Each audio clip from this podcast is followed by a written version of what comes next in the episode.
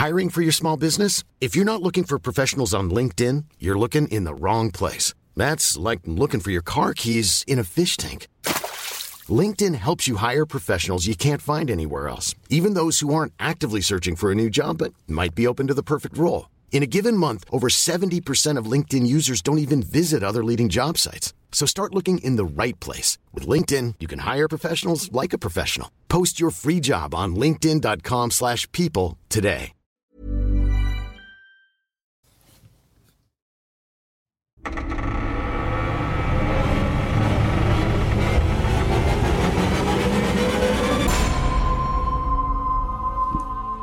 Es ist Mittwoch und ihr geht Und was jetzt, heißt das? dass die Leute ins Bett gehen mit uns. Also, ja, Schlafen legen. genau.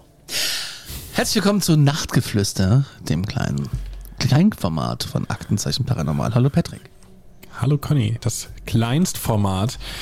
Nur für euch von uns auf Anfrage. Könnt ihr nicht mal zweimal die Woche? Ja, wir können. Und heute haben wir euch äh, ein, ein Paar mitgebracht, ein, ein Pärchen.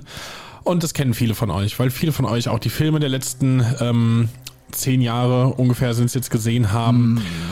Und äh, bevor ich das jetzt ausspreche, denken sich jetzt schon, ja, sagt's doch, die Warrens. Ja, Ed und Lorraine Warren. Ja, Ed und Lorraine Warren. Der neue ist doch auch im Kino gerade, ne? Entweder ist er gerade jetzt schon oder er kommt bald, aber ja, ich habe gesehen, da kommt wieder was, ja. Ja.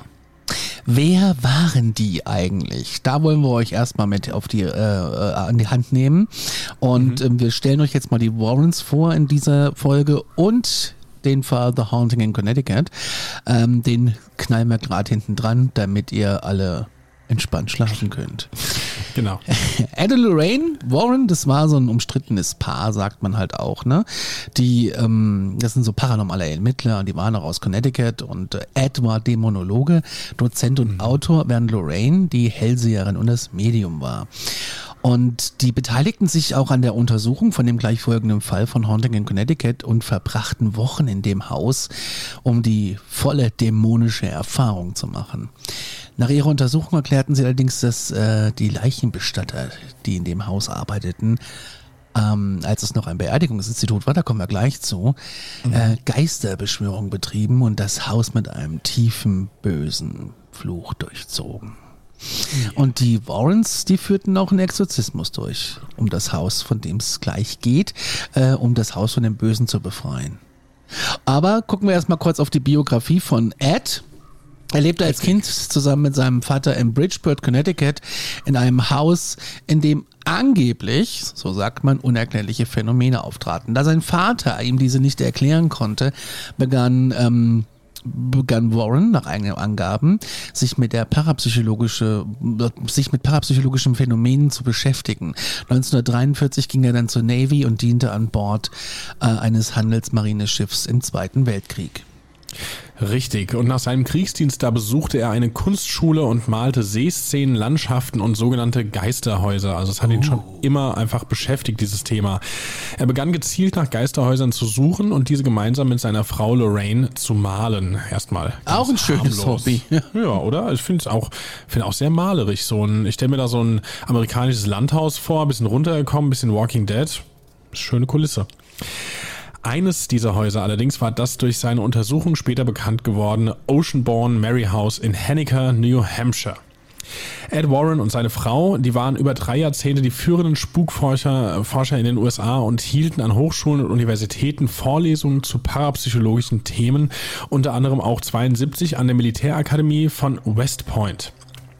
Dann beide, die Warrens, gründeten 1952 The New England Society for Psychic, äh, Psychic ohne P, P ist stumm übrigens, äh, Research und später ein Museum über Okkultismus. Sie waren Autoren vieler Bücher und ermittelten im Fall des Amityville Horror House und während der Karriere, die sie beide da hingelegt haben, untersuchten die Warrens zahlreiche sogenannte Spukhäuser und andere angeblich übernatürliche Erscheinungen. Auch hier das angeblich wieder mit drin, weil man muss sagen, die Warrens, die haben eine große Anhängerschaft äh, gehabt, haben sie wahrscheinlich immer noch. Man kann es schon mal erwähnen, die sind mittlerweile beide tot. Wir hatten ja eben hier die New England Society for Psychic Research 52 gegründet, also das ist schon alles eine ganze Ecke her. Äh, und Lorraine ist tatsächlich jetzt vor vier Jahren, 2019 ist sie erst gestorben. Ich glaube. In, in Amityville war ich schon mal. Oh, krass. Zumindest ja. durchgefahren. Krass. Schauen wir nochmal auf Lorraine. Mit ihrem Mann fing sie halt früh an, diese Geisterhäuser zu suchen und äh, dann, wie gesagt, zu malen. Das ist echt ein schräges Hobby. Und das hast du ja schon erzählt, dass sie diese ganzen ähm, Hochschulvorlesungen gemacht haben. Und äh, mhm. das Amityville Horror House ist halt eins der bekanntesten Fälle und auch die Annabelle Puppe. Und Stimmt. dieses Okkultismusmuseum im Haus, äh, muss ich leider sagen, ist geschlossen. Ja, es war ich, noch nicht lange, gell? Es nee, noch nicht lange. Ich war im ja. März erst in Connecticut und ich wollte dorthin und lese dann, es ist geschlossen. Und da war ich sehr frustriert. Und Wärst du rein tatsächlich? Natürlich wäre ich da reingegangen. Hättest du, hättest du Annabelle angeguckt? Bestimmt.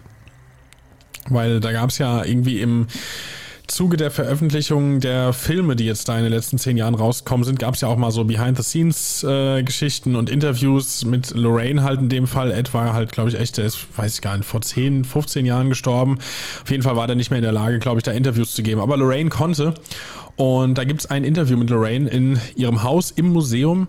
Und dann zeigt sie aber so ein paar Sachen hier und da. Und dann kommen sie irgendwann bei Annabelle an und da sagt sie ja auch, da kommt ja wie oft irgendwie viermal die Woche oder täglich kommt da ein Priester zum Reinigen, gell? Ähm, und sie hat auch gesagt, dass sie die Puppe niemals anschaut.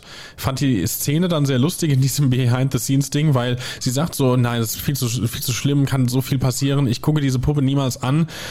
Ähm, du siehst auch, dass ihr Blick nicht dahin geht, aber die Kamera schon. Und dann guckt man als Zuschauer schön der Annabelle in die Augen und du denkst dir, Verdammt. Jetzt ist es zu spät. Ja. Schauen wir uns den Fall mal an. Ja. Wir sind, wie gesagt, in den USA, genauer in Southington in Connecticut und hier spielt halt auch der Film The Haunting in Connecticut. Der kam 2009 auf den Markt und wieder bei den Warrens. Die Geschichte beginnt damit, dass Carmen und Alan äh, Snedeker, die drei, ihre drei Söhne und ihre Tochter und ähm, zwei Nichten in ein Haus dort einziehen. Und bei dem ältesten Sohn würde Krebs diagnostiziert und die Familie entschied sich nach Connecticut zu ziehen, weil da sind sie näher bei Ärzten und da können sie ein bisschen Geld sparen. Mhm. Was sie nicht wussten, dass das Haus, das sie gemietet hatten, einst ein Bestattungsinstitut war, dessen Werkzeuge und blutige Möbel noch in einem Raum im Keller standen. Ja, die Mutter ähm, hat das Haus ohne vorherige Absprache mit ihrem Mann gemietet und niemals äh, den Keller vorher besichtigt. Also Leute, Augen auf beim Hauskauf bitte. Äh, weil, also ganz im Ernst, das will man einfach nicht im Keller finden. Du willst nicht irgendwo eingezogen sein, gehst dann irgendwann in den Keller und dann siehst du da die blutigen Möbel oder was auch immer. Aber na gut, bald entdeckte die Familie zu ihrem Entsetzen, äh, dass ihr Haus halt tatsächlich äh, mal ein Beerdigungsinstitut war. Auch das wussten die wohl nicht. Und äh, der älteste Sohn war dann der erste, der damit begonnen hat, Geister und schreckliche Visionen zu sehen. Er griff die anderen Familienmitglieder dann tatsächlich sogar regelrecht an, war nicht mehr er selbst und die Ärzte stuften ihn daraufhin als schizophren ein. Aber die Erlebnisse griffen dann auch auf andere Familienmitglieder über und wurden immer schlimmer. Die Eltern sagen, sie seien von Dämonen vergewaltigt und sodomisiert worden. Und als Carmen eines Tages den Küchenboden wischte, färbte sich das, Wasser plötzlich blutrot und roch nach verwesendem Fleisch. Die Kinder berichteten, dass sie seltsame Leute im Haus sahen, auch ein Mann mit langem schwarzen Haaren. Ja, die wussten erstmal nicht weiter und was haben sie gemacht? Die haben sich dann an ein paar von selbsternannten, in Anführungszeichen, Dämonologen und Geisterjägern, und zwar natürlich Ed und Lorraine Warren gewandt. Und die sind dann angereist und haben erklärt, äh, ja, ihr Haus, das ist von Dämonen befallen. Und äh, die Snedekers, die haben ihre Geschichte schon oft erzählt, unter anderem im national, in nationalen Talkshows oder in der Fernsehsendung des Discovery Channels. Und auf dem Filmplakat steht in Großbuchstaben ganz oben, dass der Film natürlich, was sonst, das sind ja aber die besten, auf wahren Begebenheiten beruht. Äh, gibt aber natürlich auch Leute, das wollte ich auch eben sagen, die Warrens, die haben viele, viele Anhänger, aber halt auch viele, viele Skeptiker und es gibt viele Leute, die sich da nicht so sicher sind, ob das denn wirklich wahre Begebenheiten sind. Ja, das ist halt auch so eine Sache, ne? Also, das, Klar. Ähm, es gibt ja auch Skeptiker. Zum Beispiel ein Ermittler, der heißt äh, Joe Nickel, der berichtet in der Mai-Juni-Ausgabe von der, der skeptischen Zeitschrift Skeptical Inquirer, dass die Vermieterin ähm, der Familie die ganze Geschichte lächerlich fand. Sie wies darauf hin, dass sie weder vorher noch nachher irgendetwas Ungewöhnliches in dem Haus gemerkt hat oder was vorgefallen sei und dass die Familie mehr als zwei Jahre lang in diesem Haus gewohnt hat, bevor sie sich entschloss, es zu verlassen. Mhm. Und es gab also keinen ausreichenden Grund, den Mietvertrag zu kündigen. Also auch wenn man äh, monatelang von Satans Schergen angegriffen wird. Ähm, also es wäre für mich schon ein Kündigungsgrund. Ja, schon, aber wenn du dann irgendwie da einen Rattenschwanz dran hast, weil eigentlich, ja, weil dir keiner glaubt, keine Ahnung. Mhm. Aber naja, was, was trotzdem natürlich passiert ist, weil das ist eine Story, die, also die Leute interessieren sich ja dafür, für sowas. Egal, ob es jetzt erstmal in erster Linie stimmt oder nicht, oder ob man es überprüfen kann oder nicht. Und das war den Snedikers dann auch vermutlich irgendwann bewusst. Ähm, und was ist dann passiert? Natürlich, sie haben das Ganze sagen wir einfach mal, so ein bisschen vermarktet. Und sie sind dann hingegangen und 92, 1992 ist dann erstmals ein Buch erschienen mit dem Titel In a Dark Place. Das ist allerdings von dem äh, Horrorautor Ray Garten und äh, auch da der Beititel The Story of a True Haunting. Und in einem Interview in der Zeitschrift Horrorbound erzählte dieser Autor, wie die wahre Geschichte hinter The Haunting in Connecticut zustande kam. Ähm, ja, ich, ich mache weiter. Garten wurde von Endel Ray Warren nämlich angeheuert, um mit den Snedekers zu arbeiten und die wahre Geschichte ihres Hauses aus der Hölle zu schreiben. Mm. Er hat alle Familienmitglieder befragt zu ihren Erlebnissen und stellte dann bald fest, dass es ein Problem gab. Er sagt, ich fand heraus, dass die Erzählungen der einzelnen Snedekers nicht so ganz zusammenpassten. Sie konnten ihre Geschichten nicht miteinander in Einklang bringen. Ich ging mit diesem Problem zu Ed. Oh. Ja die sind verrückt. Das hat Ed gesagt. Und äh, du hast einen Teil der Geschichte, nimm einfach das, was funktioniert und erfinde den Rest. Erfinde es und mach es einfach gruselig. Es ist gruselig. So viel kann man schon mal sagen. Ja, es ist natürlich extrem gruselig. Ich habe mal zusammengeführt, ähm, was, äh, äh, was dein passiert ist. Ja. Mhm. Und zwar, es gab äh, Halluzinationen und äh, der Sohn ist besonders empfänglich gewesen für die paranormalen Aktivitäten im Haus. Er hat verstörende Visionen von Geistern, die ihn verfolgten und quälen. Und das war so realistisch, dass sie ihn psychisch und emotional erschöpften. Das war, so, das war der krebskranke Sohn, muss man dazu genau. sagen. Also, den wir genau. schon erwähnt hatten, ja. Die Familienmitglieder sahen immer wieder Geister und verstorbene Seelen, die einst im Bestattungsinstitut behandelt wurden. Die Geister erschienen in den unterschiedlichsten Formen und versetzten die Familie in Angst und Schrecken. Mhm. Die Geister griffen nicht nur visuell an, sondern äh, berührten auch die Familienmitglieder so. Das ist wirklich, sie spürten Kälte, unheimliche Berührung oder wurden von unsichtbaren Kräften zu Boden geworfen. Uiuiui. Das Haus selbst schien lebendig zu sein und eine Struktur, also die, seine Struktur änderte sich auf mysteriöse Art und Weise. Wände verschieben sich, Räume veränderten die Form und die Umgebung wurde immer unheimlicher. Die Geister im Haus hatten eine böse, destruktive Natur. Im Laufe des Films wird dann enthüllt, dass äh, einer der Geister ähm, der ehemalige Betreiber des Bestattungsinstituts ist, äh, der dämonische Kräfte besitzt und versucht, die Familie zu terrorisieren. Mhm. Und die Familienmitglieder hörten aber regelmäßig unerklärliche und beängstigende Geräusche, die aus den Wänden oder anderen Teilen des Hauses zu kommen schienen. Es waren Schreie, Klopfen oder Flüstern, die die Atmosphäre dieses Hauses Hauses sehr bedrohlich machten. Ja, und wie gesagt, im Keller, das ist der Ort, an dem die Geister besonders aktiv sind. Und das ist der Bereich, als, wo als die, die Leichenkammer war. Krass. Ja. Gut, äh, da ist auf jeden Fall irgendwas passiert und der Autor, der Garten, der ist dann hingegangen, ähm, hat den Auftrag in der Erwartung angenommen, eine echte wahre Geschichte als Grundlage für das Buch zu haben und tat dann halt eben, was ihm gesagt wurde. Er sagte dann selbst, ich benutze, was, was ich konnte und den Rest habe ich versucht, so gruselig wie möglich zu gestalten. Und die Snedekers, die Familie, die steht zu ihrer Geschichte. Die ähm, sagt, da ist alles genau so passiert, wie wir das sagen auch wenn es scheinbar wenig oder gar keine Beweise dafür zu geben scheint, dass da irgendwas Übernatürliches passiert ist. Aber unabhängig davon, ob die Snickers tatsächlich an ihre Geschichte glaubten oder nicht, konnten sie mit dem Buchgeschäft und wahrscheinlich auch dann mit den Filmen irgendwie, wenn es da jetzt noch Angehörige gibt, vermutlich gut Geld verdienen. Mhm. Aber was meint ihr?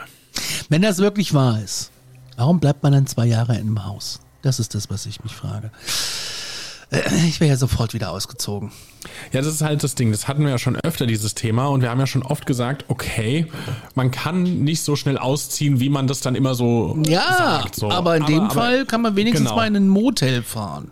Genau, ich wollte gerade sagen, wenn es sich wirklich über zwei Jahre zieht und die Ereignisse so drastisch sind, wie hier beschrieben, dann ist auf jeden Fall ein Auszug äh, mehr als denkbar, würde ich jetzt mal sagen. Hm. Und damit schicken wir euch in die Nacht. Gute Nacht da genau. draußen falls ihr uns schreiben ja. wollt, Mail, nee, ich sag immer, ähm, ich war nicht, weil ich schon auf Stufo gepriest bin, weil ich keine Stufo aufzeichne. Ah, Aktenzeichen gmail.com, das ist unsere Adresse. Alle Kontaktmöglichkeiten findet ihr unten in den Show Notes. Und wie auch hier bleibt uns noch zu sagen, schlaft wie ihr wollt, aber fühlt euch gut unterhalten. Aber fühlt euch gut ausgeruht. Gute Nacht. Wir sind raus. Gute Nacht.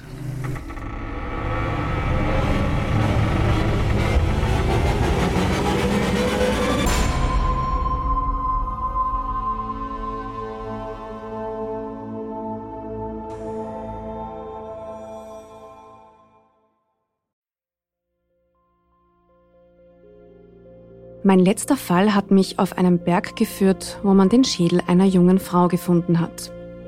Mein Name ist Yvonne Wiedler und ich bin Reporterin bei Dunkle Spuren, dem ersten True Crime Podcast Österreichs, produziert vom Kurier und ausgezeichnet mit dem European Newspaper Award. Seit 2019 rollen wir ungelöste Kriminalfälle neu auf und nehmen euch mit auf unsere Recherche.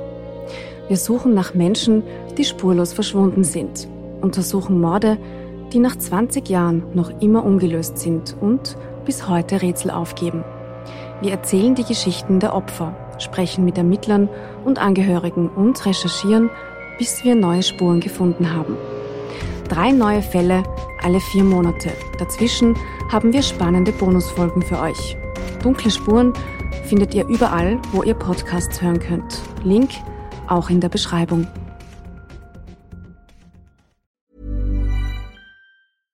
Hey, it's Paige DeSorbo from Giggly Squad. High quality fashion without the price tag. Say hello to Quince.